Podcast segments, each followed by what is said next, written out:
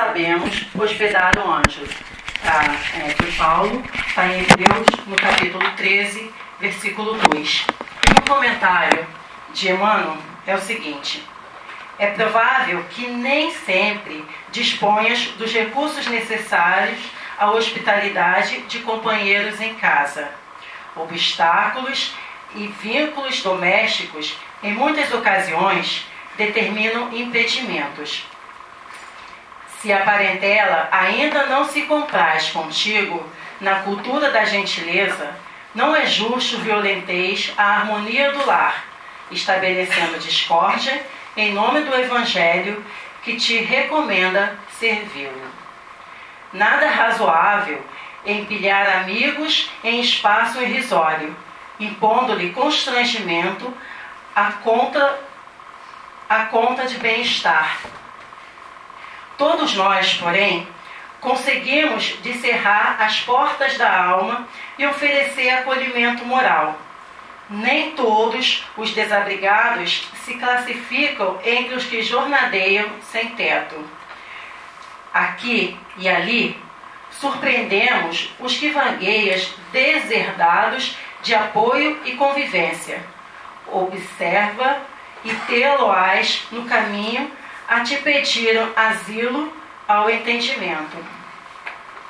Dar-lhe uma frase de coragem, um pensamento de paz, um gesto de amizade, um momento de atenção. Às vezes, aquele que hoje se reergue com a tua migalha de amor é quem te vai solucionar as necessidades de amanhã. Num carro de bênçãos, não te digas inútil, nem te afirme incapaz. Ninguém existe que não possa auxiliar alguém, estendendo o agasalho da simpatia pelos fios do coração. Bom, é, o texto da tarde de hoje está falando sobre hospitalidade. Hospitalidade, nós sabemos, é o ato, segundo o dicionário, de hospedar, ou seja, receber alguém em, em nossas casas, é, um hotel, mas aqui no caso a gente está falando do receber em casa, né? Do cuidar, de dar conforto, o mínimo de conforto para aquela, aquela pessoa se sinta bem em nossa casa, né? Porém, nem sempre é, nós possuímos o recurso necessário para atendermos a essas pessoas. É, talvez não tenhamos um quarto extra para abrigá-lo, um espaço onde ele possa se sentir à vontade. Né? Temos a vontade de hospedar, de dar conforto, mas nem sempre isso é capaz. Ou outras vezes, como nos mostra aqui no, no texto, existem aqueles familiares que, embora nós queremos muito receber aquele amigo, aquele parente, ou aquele conhecido, mas o familiar não, não quer aceitar. Então, para evitar discórdias, para evitar confusão, a gente deixa para lá, em nome da boa convivência. Tá? Porque quando nós dividimos o mesmo espaço com outras pessoas, é necessário que respeitemos também a opinião do outro. Não é só a nossa que prevalece. Né? Então, é, é certo que gostaríamos de receber nossos amigos em nossa casa, que passarmos momentos agradáveis com eles. E, como eu falei antes, existe a questão do espaço, existe a questão da família. E a gente está falando aqui, o texto, ele começa falando do hospedar em casa, o físico, o material. Mas depois ele vem falando da hospedagem do coração. Queremos abrir as portas de nossas casas e as portas do nosso coração. A gente está abrindo essas portas do conhecido, para o amigo, para o familiar, ou também para aquele que a gente não conhece, aquele que passa pela rua, que pede a nossa ajuda, o nosso auxílio. Como nós estamos ajudando a essas pessoas? Né? E de repente diz aqui no livro que nem sempre as pessoas que caminham pela rua precisando de, de um teto, quer dizer, nem sempre essas pessoas que caminham estão precisando de um teto, elas têm onde morar. Na realidade, o que elas precisam é daquele carinho, do afeto, da, que nós a, a, possamos abrir as portas do nosso coração, que possamos doar um pouco do nosso carinho, da nossa atenção, ou simplesmente ouvir aquela pessoa, a escuta. Não precisa falar nada. Às vezes um simples olhar já ajuda, como o texto fala, são coisas simples. E isso é caridade. E aí nós fomos lá no, no livro dos Espíritos, na questão 886, onde Kardec pergunta para os Espíritos qual o verdadeiro sentido da palavra caridade, como entendia Jesus. E os Espíritos respondem: benevolência para com todos, indulgência para as imperfeições do outro e perdão das ofensas. E tem o comentário de Kardec onde diz: o amor e a caridade são o complemento da lei de justiça, pois amar ao próximo é fazer-lhe todo o bem que nos seja possível e que desejarmos nos fosse feito. Tal o sentido dessas palavras de Jesus: Amai vosso próximo como um irmão. Então, quando colocarmos essa caridade em prática, quando nós começarmos a olhar o outro como irmão, quando começarmos a nos colocar no lugar do outro, sendo benevolente, sendo indulgente, perdoando as ofensas, estaremos abrindo as portas dos nossos corações para o outro, fazendo com ele o que gostaríamos que ele fizesse conosco. A caridade, segundo Jesus, é uma ação benfeitora, capaz de modificar a criatura em todos os sentidos, tanto de quem oferta quanto de quem recebe. Aí tem uma parte no texto quando ele diz assim: às vezes aqueles que ajudamos hoje poderá nos ajudar amanhã. Mas nós sabemos que nós praticamos a caridade sem esperar recompensa. Eu não vou ajudar o outro sabendo, ah, eu vou ajudar ele hoje, porque amanhã, quando eu precisar, ele vai estar lá para me ajudar. Pode ser que isso não aconteça. Não é? E aí? Vamos nos decepcionar? Jesus ensinava que devemos ajudar sem esperar retribuição, sem esperar que amanhã, quando eu precisar, ele vai estar lá me esperando. Pode ser que ele esteja em outro canto e na hora ali ele não vai estar preparado para nos ajudar também. Então é ajudar sem esperar nada em troca. E todos nós somos capazes de fazer algo. Quando diz caridade, são coisas simples, pequenos gestos de carinho como eu falei antes, uma palavra, uma simples prece. Tudo isso é caridade. Tudo isso, quando nós fazemos, nós estamos fazendo bem ao outro, estamos ajudando. E essa migalha de amor que a gente dá, esse pouco, para o outro pode ser muito. Para o outro, naquele momento, dependendo do que ele estiver passando, vai ser muita coisa e vai trazer muita alegria para ele.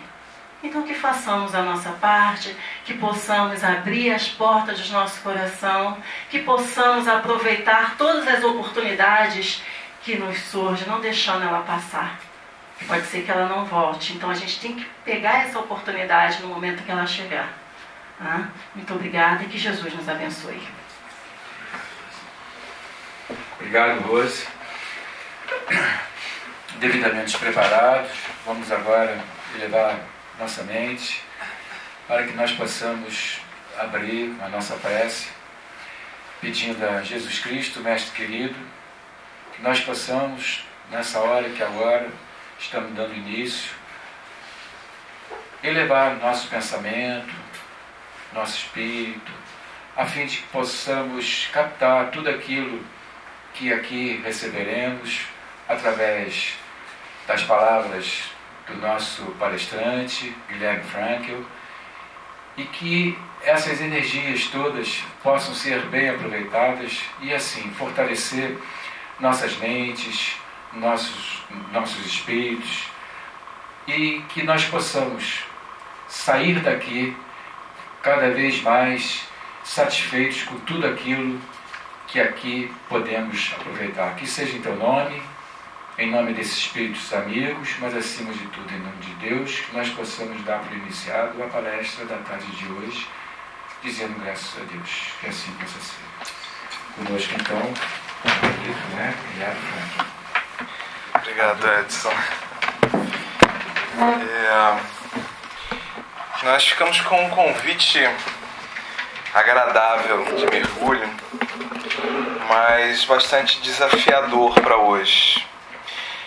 A natureza das penas e gozos futuros são perguntas de O Livro dos Espíritos, da 965 e seguintes, e aí vai até 980 e um pouquinho, 982, em que Kardec, já tendo estudado sobre o fenômeno que se auto-intitulava Espírito,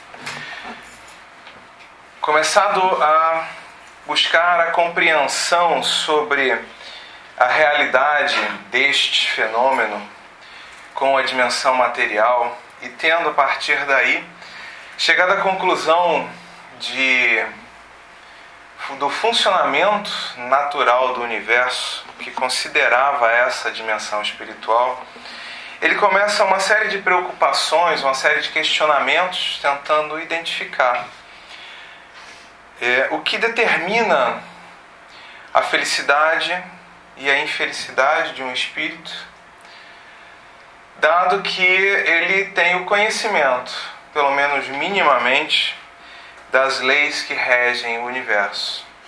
Como compreender aquelas leis que ele havia conseguido descrever a partir das entrevistas com os espíritos, como compreender a partir deste olhar os movimentos de maior felicidade ou de menor felicidade, ou de tristeza, de sofrimento, de abatimento, com que os espíritos se apresentavam, tanto no curto prazo, imediatamente após o desencarne, quanto no longo prazo.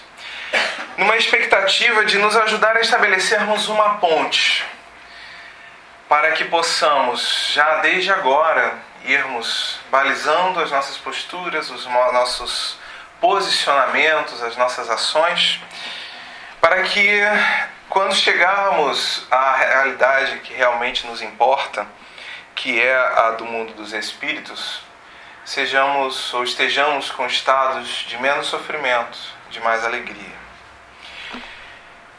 É, especialmente me questiono e me incomodo né, quando a gente diz assim, a realidade que realmente importa, a realidade dos espíritos. E outro dia eu me peguei falando isso numa palestra e eu estava pensando, mas será que realmente importa? Será que realmente eu consigo sentir, apreender essa realidade e basear as minhas ações a partir desta realidade? Que exercícios são esses que nós estamos fazendo dentro da casa espírita, dentro dos templos religiosos?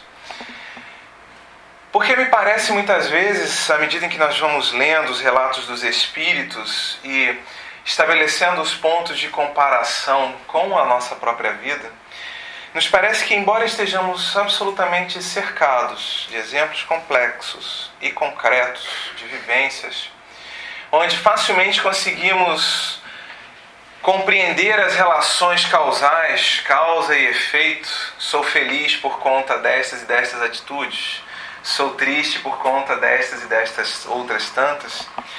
Mas nos parece que ainda é muito difícil mantermos uma matriz de comportamentos que seja mais condizente com os olhares que Kardec nos propõe. E talvez por isso a preocupação dele nesta quarta parte do Livro dos Espíritos.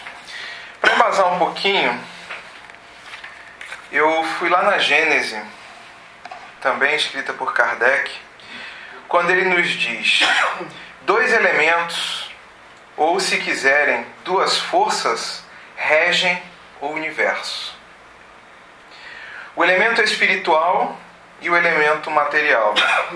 Da ação simultânea desses dois princípios nascem fenômenos especiais que se tornam naturalmente inexplicáveis desde que se abstraia de um deles.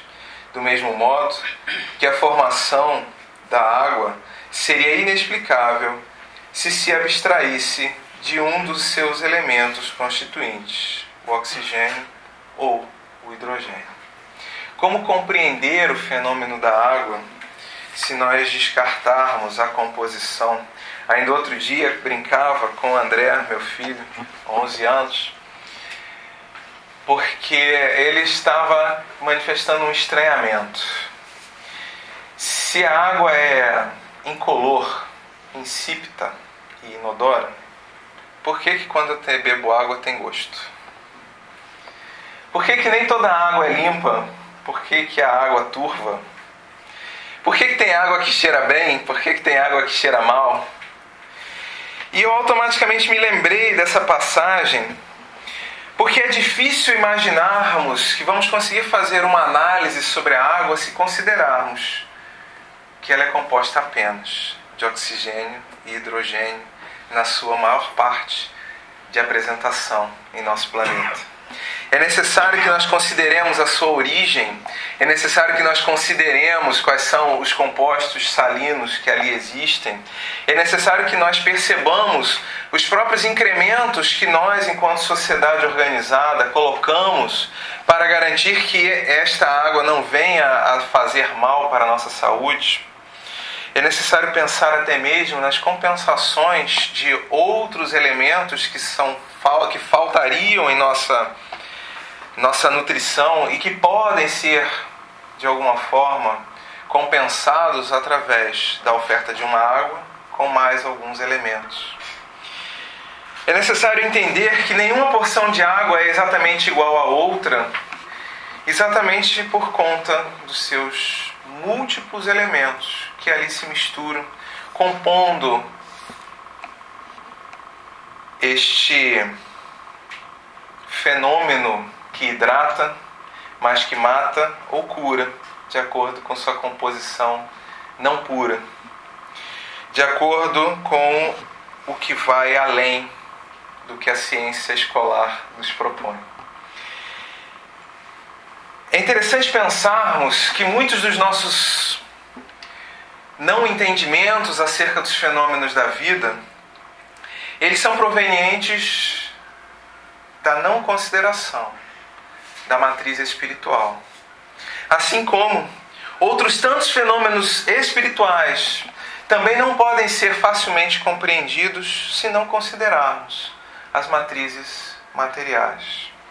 Cito um exemplo: quando determinado espírito se aproxima em uma cabine de passe de tratamento, como há relatos, e recomenda para o dirigente da cabine que aquela pessoa que ali está em tratamento deverá voltar dali a uma semana, porque serão mobilizados os recursos necessários, porque o atendimento àquela pessoa não pode ser feito naquela, naquela data por falta de recursos. É necessário que nós entendamos que, embora do ponto de vista da amorosidade, do conhecimento, da disponibilidade, existem componentes materiais, fluídicos, que se fazem necessários e que por vezes não estão disponíveis. Existem conhecimentos que precisam ser ministrados juntamente com as técnicas de aplicação de paz, que só podem sê-lo através do médium devidamente treinado e encarnado que se encontra na frente do Espírito, encarnado, precisando do paz. É necessário que nós comecemos a compreender que, na realidade, quando falamos de mundo espiritual e material, falamos de uma única coisa, onde tudo se casa, onde o nosso poder mental, onde a nossa potência espiritual se serve da matéria para manifestar-se, para organizar as suas apresentações de ideias, de pensamentos como nos dizem, porque o próprio pensamento é matéria. O pensamento plasma. As nossas ciências hoje, as ciências humanas, estão cada vez mais próximas dessa realidade. E quando a física quântica, por exemplo, enuncia que determinados fenômenos, ao serem observados, são altamente influenciados pela vontade daquele que observa, o que estamos dizendo é que não estamos lidando apenas com dimensões puramente materiais, mecânicas, químicas e físicas, mas estamos lidando com um potencial espiritual que interfere sobre essas composições materiais. Sendo assim, torna-se impossível, pelo menos para nós, espíritos que ainda precisam de dimensões materiais tão densas, não considerarmos estas relações quando estamos fazendo as nossas avaliações, os nossos estudos. Nos diz Kardec, em o livro O Evangelho segundo o Espiritismo, no capítulo 3, quando ele fala sobre as muitas moradas na casa do Pai. A casa do Pai é o universo. As diferentes moradas são os mundos que circulam no espaço infinito e oferecem aos espíritos que neles encarnam estações apropriadas ao seu adiantamento. E talvez esse seja um ponto importante para nós começarmos a pensar nas penalidades e nos gozos a que os espíritos estão sujeitos a partir de seus comportamentos. Estas respostas que a natureza nos dá, que a criação nos dá, elas são proporcionais, adequadas ao nosso grau de compreensão. E se movimentam, conforme nós vamos vendo à medida que estudamos, elas se movimentam com o objetivo de oferecer campo de reflexão, de estranhamento, de pesquisa, para que nós possamos ampliar nosso entendimento acerca de nós mesmos e da criação. Segue o mestre Kardec. Independente da diversidade dos mundos, essas palavras também podem ser entendidas como se referindo ao estado feliz ou infeliz do espírito na erraticidade. Ou seja, mesmo além da dimensão material, os espíritos que se encontram no estado de espíritos errantes, no sentido de espíritos livres, eles encontram-se sujeitos às respostas da natureza, conforme o seu estado de espírito. Conforme se ache, segue o mestre leonês, conforme se ache este mais ou menos depurado e desprendido dos laços materiais, o meio em que ele se encontre, o aspecto das coisas e as sensações que experimente variarão ao infinito. Repito, conforme se ache este mais ou menos depurado e desprendido dos laços materiais, o meio em que ele se encontre, o aspecto das coisas e as sensações que experimente variarão ao infinito. Ou seja, conforme nossa competência e nossas necessidades. O mundo que se organiza à nossa volta responde de uma forma diferenciada, nos proporcionando as condições para que estejamos em constante movimento. Enquanto uns não podem afastar-se da esfera onde viveram, outros se elevam e percorrem o espaço e os mundos Enquanto alguns espíritos culpados vagueiam nas trevas, os bem-aventurados gozam de resplendente claridade e do espetáculo sublime do infinito. Finalmente, enquanto o mal, atormentado de remorso e pesares, muitas vezes isolado, sem consolação, separado dos objetos de sua afeição, geme sobre a opressão dos sentimentos, dos sofrimentos morais, o justo, em convívio com aqueles a quem ama, frui as delícias de uma felicidade indizível. Essas também são outras tantas moradas, embora não circunscritas nem localizadas. É possível, portanto, conforme nos propõe Kardec, que estejamos circunscritos em um mesmo espaço, sujeitos às mesmas condições, e dois espíritos ali apresentarem estados de espírito absolutamente divergentes.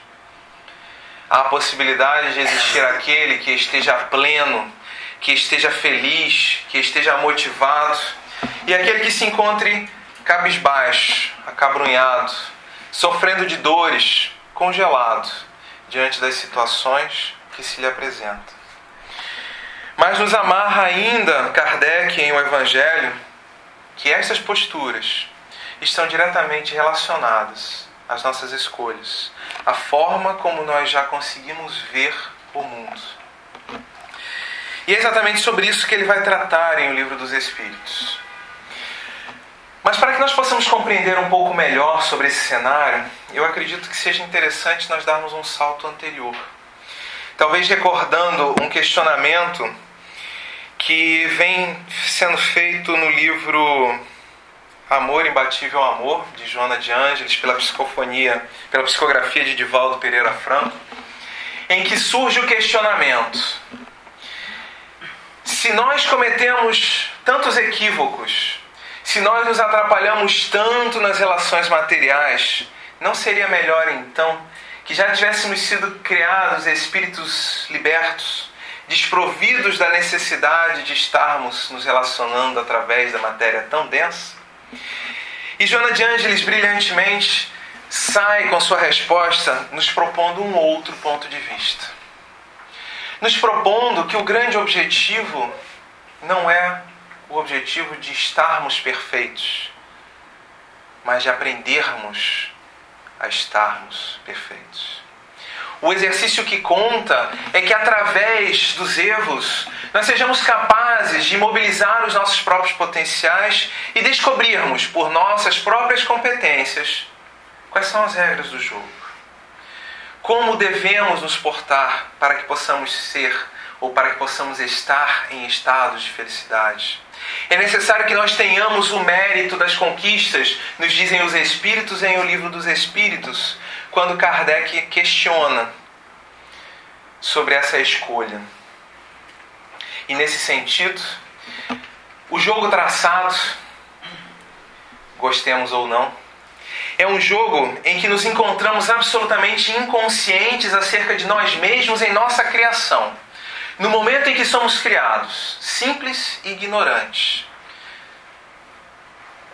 capazes de nos mobilizarmos na matéria nas formas mais primitivas possíveis, nas formas mais primárias, nas formas mais básicas. E aqui não estamos falando de animais primitivos, estamos falando das relações através das partículas subatômicas, através das chispas, como o Dr. Jorge André nos propõe em sua literatura, das chispas que são o primeiro exercício de expressão daquele princípio inteligente que está inconsciente acerca de si mesmo e que um dia virá a ser um espírito perfeito.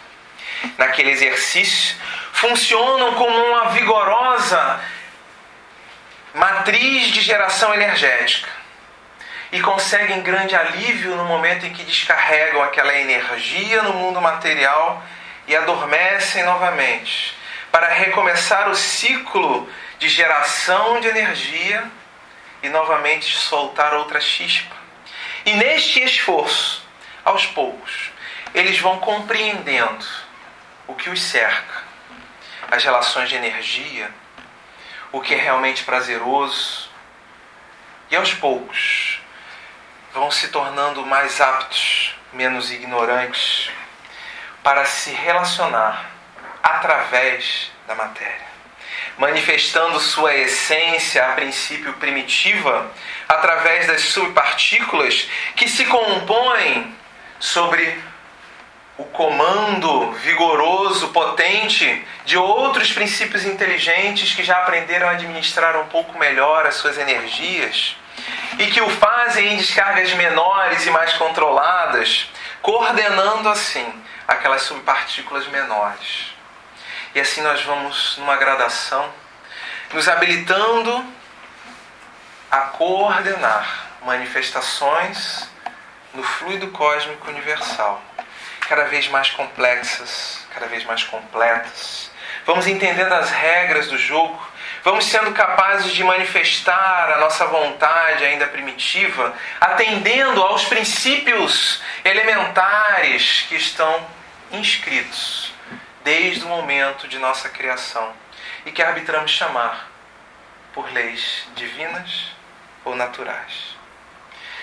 Nesse grande exercício em que nos capacitamos a cada passo, em que a cada novo exercício, a cada novo mergulho na matéria densa, nos tornamos um pouco mais aptos, nós vamos despertando a nossa consciência acerca dos nossos limites, acerca da interface que nós temos, o que é nosso e o que é do outro, aos poucos.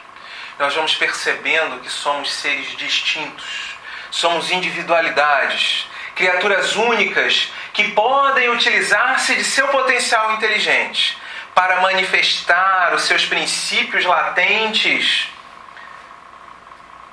através destes mergulhos na natureza, através desses mergulhos na matéria densa. Do átomo ao arcanjo, nos propõem os Espíritos em O Livro dos Espíritos.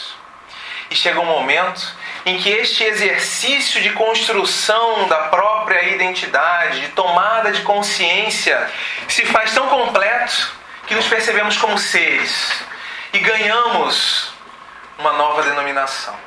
Espíritos, não mais princípios inteligentes, capazes de mergulhar na matéria com desejos, com vontades, capazes de manipular os seus equipamentos materiais, seus dedos, seus braços, seus pés, para atender aquilo que antes vinha de forma mecânica através dos instintos. Inauguramos a série das busca das sensações. Mas ainda pouco despertos para a nossa realidade espiritual. Nos narra André Luiz no livro Evolução em Dois Mundos que os seres que acabam de realizar esta transição, ao encarnarem, chegam em estruturas tribais, em povos de grupamentos primitivos, e ao desencarnarem, permanecem ali, no redor de suas tribos, de suas tabas, próximos daqueles com quem vêm convivendo, por absoluta incapacidade de se distanciar e de ter voos mais altos espirituais, por falta mesmo de informações para significar o que seria a vida espiritual. Trazem em si uma certeza de que a justiça se faz, de que é possível ser feliz, de que há um Criador, há uma potência que a tudo norteia, norteia mas incapazes de voos mais plenos. Espíritos que aos poucos vão se soltando através desses mergulhos constantes de encarnações e desencarnações sequentes e vão descobrindo as regras do jogo vão ampliando suas relações e aos poucos descortinam a vida espiritual. Descortinam toda uma realidade que sobrevive à matéria, que faz com que comecemos a perceber que herdamos de nós mesmos. Que tudo o que fizemos na última experiência encarnatória chega para nós com consequências diretas dos hábitos construídos e talvez um exemplo muito trivial, mas que nos ajude nesse entendimento, seja algo porque acredito que a maioria de nós aqui já tenha passado. Mudança de residência. A gente muda de casa e ainda por um tempo fica tentando acender a luz da sala no lugar onde o interruptor antigo existia brigando com a porta porque estamos acostumados a abrir a porta de outra forma. As janelas, a luminosidade do imóvel, o som novo naquele imóvel novo, tudo nos remete a uma comparação, porque na minha casa antiga era melhor ou pior. Mas tudo como um ponto de referência da nossa vivência anterior. E assim nós vamos descobrindo a realidade espiritual não como uma sequência de encarnações, mas apenas como a continuidade da última experiência encarnatória de que nós nos recordamos. E à medida em que eu encontro os meus pares, aqueles com quem travei relações, aqueles que prejudiquei ou que ajudei, que me tratam de forma alinhada com as minhas posturas, vai fazendo com que a gente tenha a percepção com que a gente guarde internamente. Quando entramos no mergulho encarnatório novo, quando esquecemos das nossas experiências pretéritas, faz com que nós guardemos essa impressão de que de alguma forma, quando esta vida material acabar, eu estarei sendo punido ou premiado, conforme as escolhas que eu venha fazer. E começamos então a fazer um grande exercício, um exercício intenso, para descobrirmos quais são as condutas morais adequadas, para descobrirmos o que devemos e não devemos fazer, até mesmo para que possamos angariar o apoio daquelas entidades invisíveis que nós já intuímos que existem, porque de alguma forma elas interferem em nossas vidas e nós conseguimos percebê-las.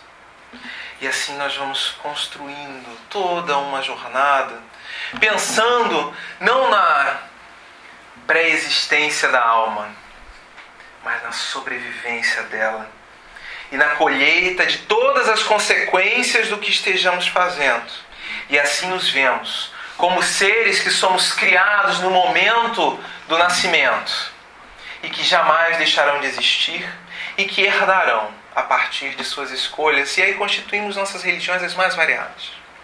Há aqueles que acreditam na sucessão de vidas, há aqueles que acreditam que a vida é única. E à medida em que vamos fazendo esse exercício, nós vamos descobrindo. E talvez essa seja a maior potência que a doutrina espírita nos apresenta, embora pareça tão óbvia. A pré-existência da alma. A consideração de que hoje colhemos, ainda nesta encarnação, as consequências, o fruto do labor que temos exercitado nos mergulhos anteriores e ainda também na erraticidade. E vamos aos poucos dando novos significados para esse entendimento de palavras que para nós são tão difíceis: infinito, eterno. Porque talvez para muitos de nós o limite aqui seja a expectativa de vida atual de 75 anos. Eu brinco, a minha é de 150. Eu ainda tenho 109 anos aí de jornada até o final dessa minha encarnação. Minha meta. Mas mesmo diante de metas ousadas como essa, o que são 150 anos diante do infinito?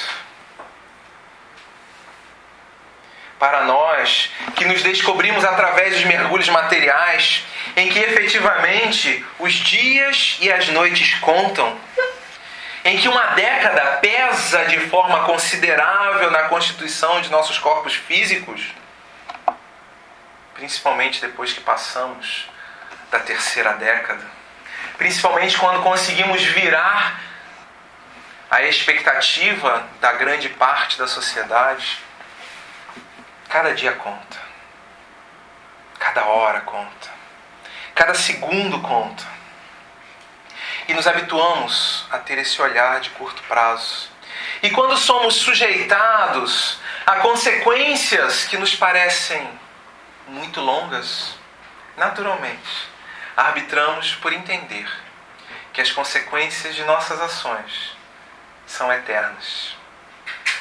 As penalidades eternas, os castigos eternos, a ideia do inferno, como nos propõe a Igreja Católica, ela vem exatamente dessa nossa dificuldade de dimensionarmos ainda o que significa, por exemplo, passarmos 400, 500 anos na erradicidade, movidos única e exclusivamente pelo sentimento da culpa, porque reconhecemos que pisamos na bola. 400, 500 anos, parece uma eternidade, para aquele que causou o mal de muitas pessoas e que agora na erradicidade, após o seu desencarne, precisa lidar com todos aqueles que chegaram primeiro, que foram suas vítimas e que agora o perseguem.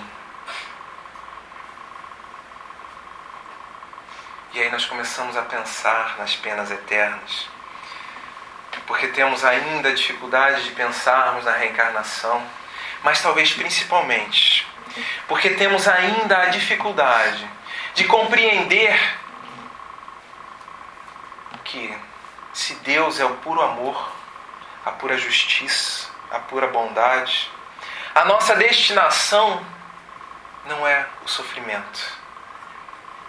E que se sofremos, sofremos com uma causa, para que possamos fazer reflexões, para que possamos movimentar potenciais, e que tão logo sejamos capazes de realizar essas movimentações, de mover esses potenciais, de desenvolver essas competências a que estamos sendo provocados, aquele mal cessa, aquela questão se encerra. E partimos para nossas novas jornadas. Muito embora, conforme vemos pela narrativa de alguns espíritos, estes movimentos de retomada muitas vezes podem durar séculos nas mesas de atendimento aos espíritos sofredores, aqui nesta casa e em outras tantas. Recebemos companheiros que desencarnaram e que muitas vezes se encontram em estados de sofrimento, de confusão, de não conhecimento de suas realidades por séculos. Recebemos guerreiros das cruzadas, recebemos escravos da época da escravidão no Brasil. Recebemos pessoas, princípios inteligentes que se individualizaram, que se perceberam como indivíduos, tornando-se espíritos e que ficaram congelados em uma última experiência, sem serem capazes de fazer aquele rompimento, sem perceber a passagem do tempo. Até porque, e essa fica uma provocação para nós, o tempo também é uma invenção nossa. Ainda outro dia filosofávamos sobre esse assunto. Um dia é medido pelo tempo que o nosso planeta leva para dar a volta em torno do próprio eixo. E se esse planeta fosse três ou quatro vezes maior do que a Terra? Teríamos dias mais longos então, mesmo dizer que aquele espírito ficou preso naquela situação de sofrimento durante 100 anos, o que significa 100 anos?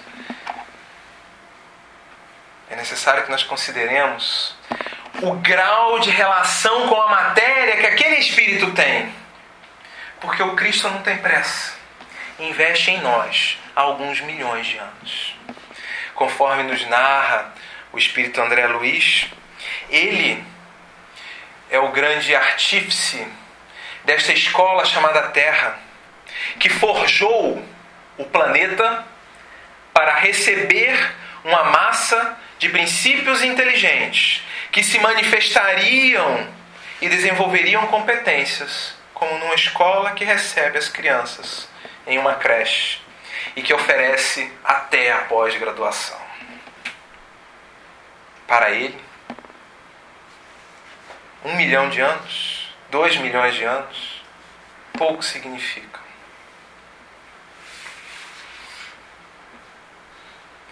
Porque o tempo tem uma dimensão diretamente relacionada com o grau de materialidade em que nós nos encontramos.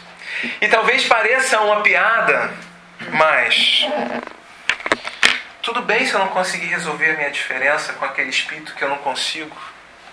Daqui a 400 ou 500 anos tudo se resolve. Eu brinco com um colega meu. Ele diz que eu sou um cara esperançoso.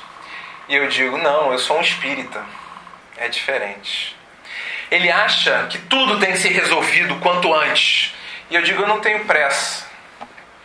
Eu acredito que é uma questão de mais um século, mais três séculos, mais uns milênios, e o planeta Terra se resolve. E nós estamos trabalhando intensamente por isso, mergulho após mergulho encarnatório. Herdamos de nós mesmos as nossas escolhas bem feitas e mal feitas. E vamos ajustando. Porque não dá para acertar de cara. Mas à medida em que nós olhamos com distanciamento da nossa relação material e vemos o conjunto da obra, muitas vezes porque nós ainda não vivemos os mundos felizes. Nós lamentamos pelos equívocos que construímos, porque entendemos que deles chegam os sofrimentos que muitas vezes são inevitáveis. Ainda ontem, estava assistindo um documentário e a gente fica pensando, né, a engenharia, né, alta tecnologia, precisão absoluta. E aí o cara estava falando sobre a construção do maior transatlântico do planeta, construído como um Lego, módulo do lado de módulo, todo mundo soldadinho, um do lado do outro. E aí eles tinham um módulo que precisava ser encaixado entre outros dois. E os módulos não encaixavam. Depois de todos os cálculos, depois de toda a matemática, depois de toda a física, depois de toda a precisão de corte em plasma, com tecnologia de alto, alto gabarito, de alto custo, era necessário que o soldador pegasse o seu maçarico para tirar o equivalente a um palmo de aço para que os blocos se encaixassem. E aí, questionado se não dava para prever, ele diz: não, os ajustes sempre são necessários. Nessa nossa jornada de construção, nós vamos colhendo as consequências das nossas ações, das nossas escolhas, mas a nossa inferioridade, a nossa imperfeição, a nossa infantilidade, a nossa falta de maturidade, a nossa falta de conhecimento, aí vocês buscam termo que vocês quiserem usar ainda nos leva a olhar para aquilo que nos dói como um castigo. Porque nós ainda não somos capazes de aceitar o erro como uma consequência natural do progresso. Mas nós não estamos presos irremediavelmente aos nossos atos. Sempre podemos construir e escrever um novo futuro. A partir da mudança de nossas posturas hoje, agora e é sobre isso que nos fala Kardec nesse, nessa, terceira, nessa quarta parte. A percepção de que se nos sentimos castigados é porque ainda não temos condições de olhar de forma mais ampla para esse grande processo de aprendizado em que estamos sujeitos. E que as ideias de penalidades, de castigos, as dores, elas se fazem presentes porque ainda não conseguimos aceitar a nós mesmos como somos. E termos uma postura proativa, no sentido de buscar a melhoria constante, apesar dos erros, apesar dos tropeços, apesar das dificuldades. Num processo continuado, incansável, incessante de transformação daquela criatura que já consegue se perceber como uma criatura imortal, inextinguível que sempre herdará de si mesmo e que sempre terá condição de determinar um novo rumo para o seu futuro, à medida em que se posicione de forma proativa, à medida em que busque compreender essas relações e, na medida em que nós fazemos esse exercício, nós vamos descobrindo que as leis que regem toda a criação elas trazem escritas em si o amor pleno, que se manifesta através das relações uns para com os outros, nos dando a pista. Se queremos um futuro melhor, é necessário que nós comecemos a investir na constituição de relações mais amorosas, mais solidárias, naquela camaradagem universitária, naquela camaradagem escolar a que estamos acostumados. Porque somos todos estudantes. Uns aprendem mais rápido, outros mais lentamente. Mas todos nós chegaremos lá. Porque também há espaço para todos, não há motivo para competição. Porque, ao contrário do que a dimensão material nos oferece, o mundo não é de escassez o ambiente de escassez se estabelece em nossas vidas para que possamos refletir de forma mais intensa sobre as potências que temos que desenvolver. Mas o mundo é de plenitude. Deus não descansa. A potência divina cria incessantemente, abrindo espaços e nutrindo nossas vidas com tudo aquilo de que necessitamos para darmos os próximos passos. E se não estamos satisfeitos com a nutrição que temos recebido, basta que modifiquemos as nossas matrizes de relação, buscando esses comportamentos mais solidários, mais amorosos. E aos poucos, o ter ou não ter, a quantidade de tempo decorrido, vão perdendo a importância. Porque nós vamos nos relacionando não mais apenas com as questões materiais, mas nós vamos aprendendo a constituir em nossas escolhas esta grande força de que nos fala Kardec em A Gênese a força espiritual. E nesse momento, as coisas vão ganhando novas dimensões. E aos poucos, com passadas encarnações, eu costumo dizer que eu não tenho pressa, talvez mais umas 15, 20, 30 mil encarnações se resolvam. Nós vamos aprendendo que na realidade a matéria atende mecanicamente aos nossos padrões de pensamento, de sentimento, manifestam o que há em nós.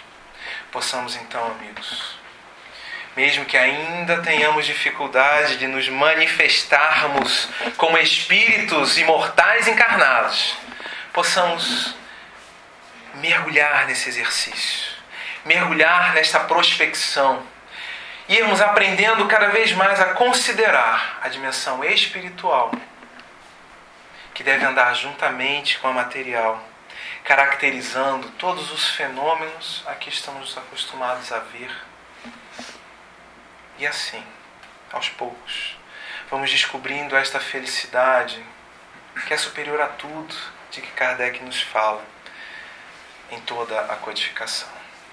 Investamos, estudemos, não nos abatamos pelas dificuldades, sejamos intensos nesse exercício de aprendermos a nos portar conscientemente como espíritos imortais que somos.